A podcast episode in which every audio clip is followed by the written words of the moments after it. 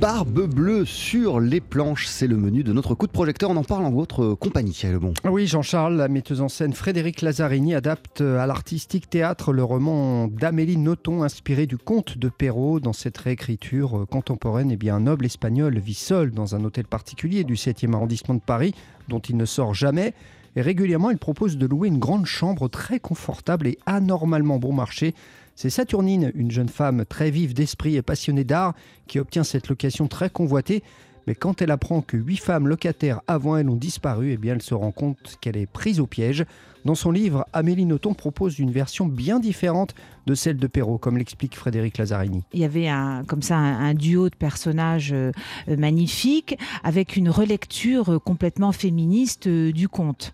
Donc elle présentait un, personnage euh, féminin euh, qui, dans sa posture, euh, était complètement féministe, audacieuse, courageuse, érudite, et qui pouvait tenir tête au personnage principal. Voilà. Et donc elle tordait le cou comme ça, un peu à, la version de Perrault.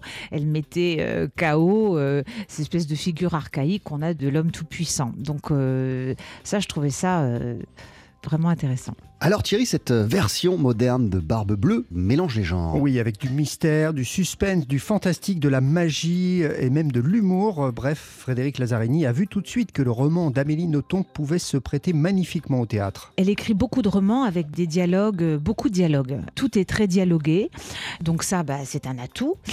Mais malgré tout, comme c'était pas une pièce de théâtre, euh, j'avais envie de citer le roman. Donc parfois, on sort du dialogue, les acteurs sortent du dialogue et prennent en charge le récit. Ils parlent d'eux en disant dit-elle ou dit-il. Euh, ça crée euh, de la distance et aussi de l'humour parce que des fois, le conte est, peu terrorisé, mais elle y ajoute beaucoup, beaucoup d'humour. Donc, grâce à ce procédé de narration, je trouve que c'était bien de faire comme ça.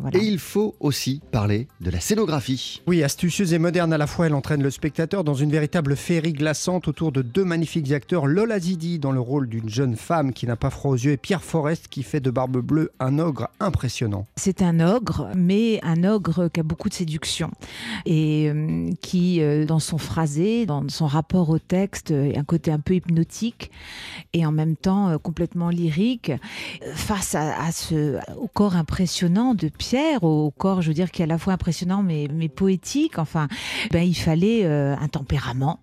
Et donc, euh, en passant comme ça, en faisant beaucoup de rencontres, des auditions, j'ai rencontré Lola qui avait ce tempérament de feu, qui était complètement incandescente et qui euh, représentait comme ça une, image de la femme d'aujourd'hui et qui lui tient tête. Ça, c'était la version moderne de ce barbe bleue. Il, fallait en face un, tempérament. Et Lola est, magnifique aussi face à Pierre. enfin bon, c'est un duo de choc.